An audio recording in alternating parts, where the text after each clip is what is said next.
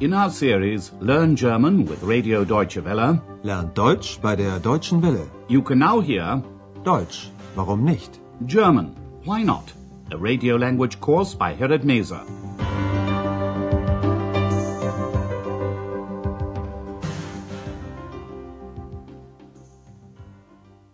Hello and welcome back.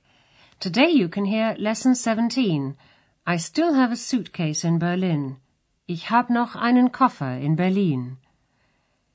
In the last lesson, Andreas and X were on their way to Berlin by train. During the journey, they passed through many different parts of Germany. Listen again to what Andreas said about the industrial area of the Ruhr, and listen out for the conjunctions und, aber, and sondern, which are used to join sentences.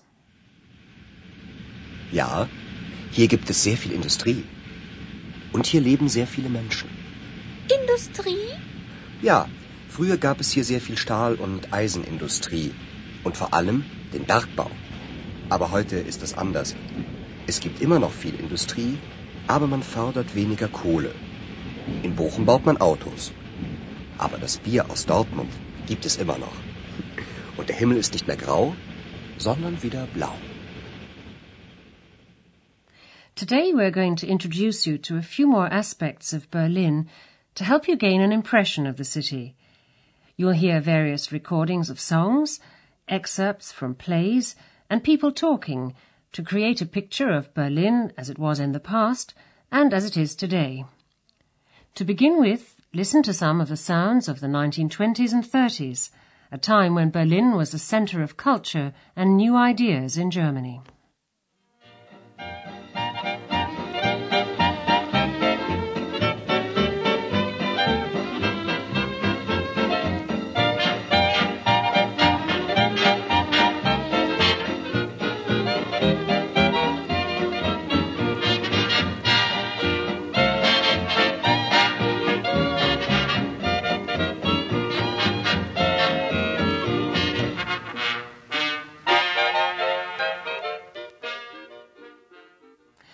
Of writers, scholars, musicians, painters, and cabaret artists lived in Berlin. In 1871, the city became the capital of the former German Empire, and in the 1920s and 30s, it was so famous that a song was even written about the Berlin air, Die Berliner Luft.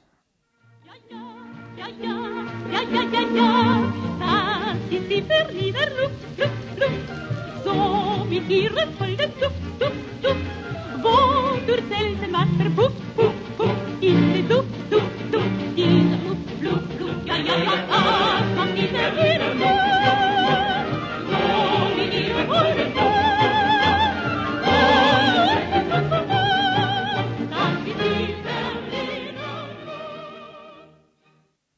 After 1933, when the National Socialists came to power, many artists were banned from performing.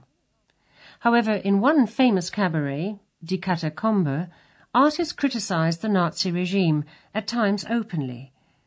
One of the very famous cabaret groups at the time were the Comedian Harmonists. Listen to this excerpt from the song Mein kleiner grüner Kaktus, My Little Green Cactus, performed by this group.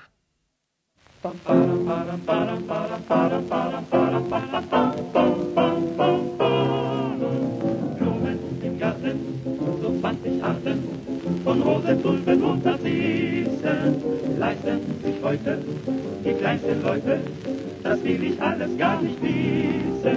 Mein kleiner grüner Kaktus steht draußen am Balkon, hollari, hollari, hollero. Was brauch ich rote Rosen, was brauch ich roten Mond, hollari, hollari, hollero. Und wenn ein Bösewicht was Ungezogenes spricht, dann hol ich meinen Kaktus und der sticht, der sticht. Mein kleiner grüner Kaktus steht draußen am Balkon, hollari, hollari. In 1934, the comedian harmonists were banned from performing because three of the members of the group were Jews. Many other artists were banned from performing too. Writers were persecuted and their books were burnt. Many artists and intellectuals emigrated, most of them to the United States. Among them was the writer Thomas Mann. In 1945, after the end of the Second World War and the defeat of the Nazis, Thomas Mann gave a radio address welcoming, as he said, Germany's return to humanity. This is an extract from his address given on the 10th of May 1945. Deutsche Hörer, ich sage, es ist trotz allem eine große Stunde, die Rückkehr Deutschlands zur Menschlichkeit. Sie ist hart und traurig, weil Deutschland sie nicht aus eigener Kraft herbeiführen konnte. As a consequence of the Second World War, Germany became a divided nation. The country was divided into two German states. The Federal Republic of Germany, die Bundesrepublik Deutschland, in the west, and the German Democratic Republic, die Deutsche Demokratische Republik, in the east. The city of Berlin was also divided and was like an island surrounded by East German territory.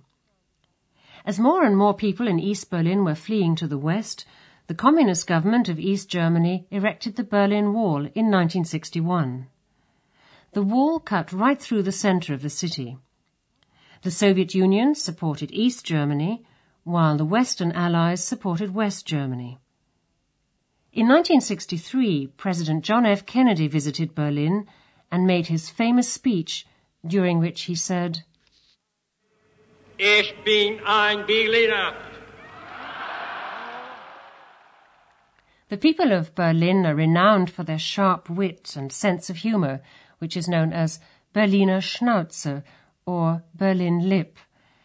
And throughout the time that Germany was divided, from 1945 to 1990, they didn't lose their sense of humor. Here's a short dialogue between two Berliners. The woman wants her husband to do the shopping, but he doesn't feel like it. Just listen to the sound of the Berlin dialect. Kannst du mal einkaufen gehen? Was soll ich? Einkaufen. Icke? Wieso denn das? Wieso nicht? Ich hab keine Lust. Ich auch nicht. Hör auf. Ich glaube, das reicht nur, wa? But it's not just the Berlin dialect that's survived. Berlin has also remained an international, multicultural city which has always been home to people of many different nationalities and religions Poles, Dutch, Italians, Huguenots, and Jews. Today, the largest foreign community is made up of, well, listen first and see if you can identify this language. Merhaba. Merhaba, buyurun. Bir döner verir misiniz? Buyurun, afiyet olsun. Sağ olun, hayırlı işler. The language you heard being spoken is Turkish, and today Turks form the largest foreign community in Berlin. Turkish workers were invited to come and work in Germany in the 60s. Many of them have stayed on, and their children were born in this country. Those who emigrated from Berlin before and during the war never ceased to long for their city. Marlene Dietrich, the famous actress and singer, emigrated and became an American citizen while the Nazis were in power in Germany. After the war, she sang this song, describing her feelings of homesickness for Berlin.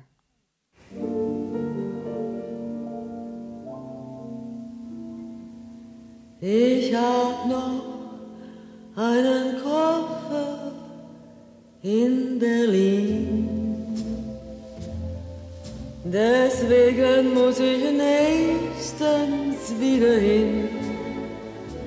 Die Seligkeiten vergangene Zeiten sind alle noch in meinem kleinen Koffer drin.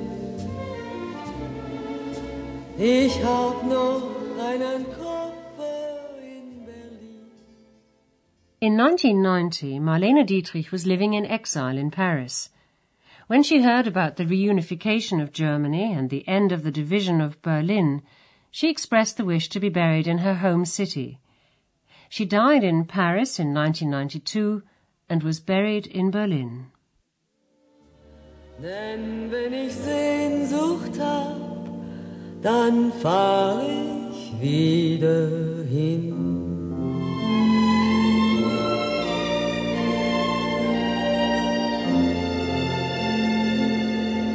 Denn ich hab noch einen Kopf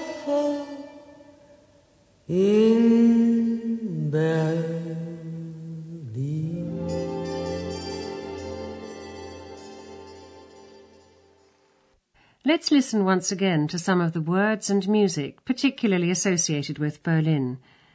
And the first of our impressions of this city is a piece that's typical of the sort of music played in Berlin in the 1930s.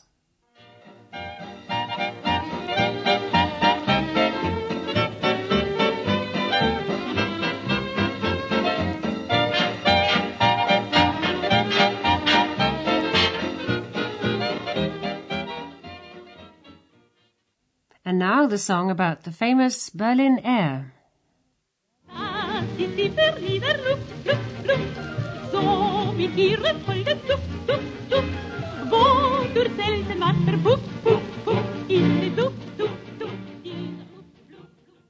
The next song is by the comedian harmonists.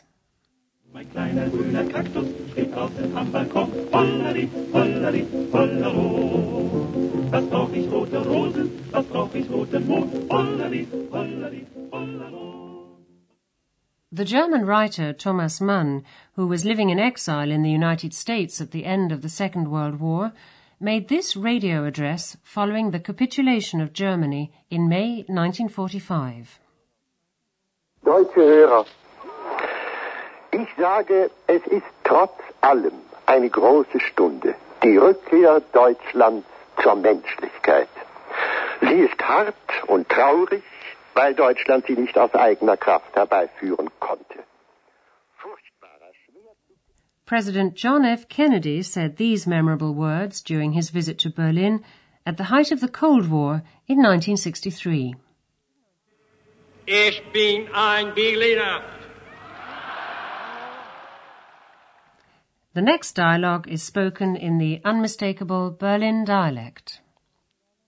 Kannst du mal einkaufen gehen? Was soll ich? Einkaufen.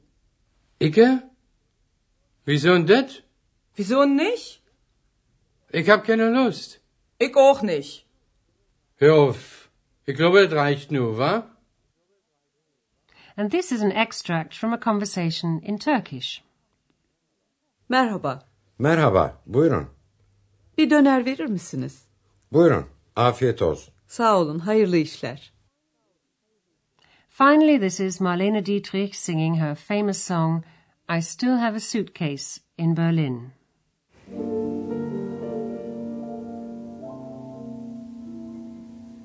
Ich hab noch einen Koffer in Berlin. Deswegen muss ich nächstens wieder hin. Die Seligkeiten vergangener Zeiten sind alle noch in meinem kleinen Koffer drin. Ich hab noch einen Koffer in Berlin. Well, that's all for today. In the next lesson, you can find out more about the city of Berlin and its history. So join us if you can. Until then, it's goodbye for now. You've been listening to our language course, Deutsch, warum nicht? A production of Radio Deutsche Welle in cooperation with the Goethe Institute in Munich.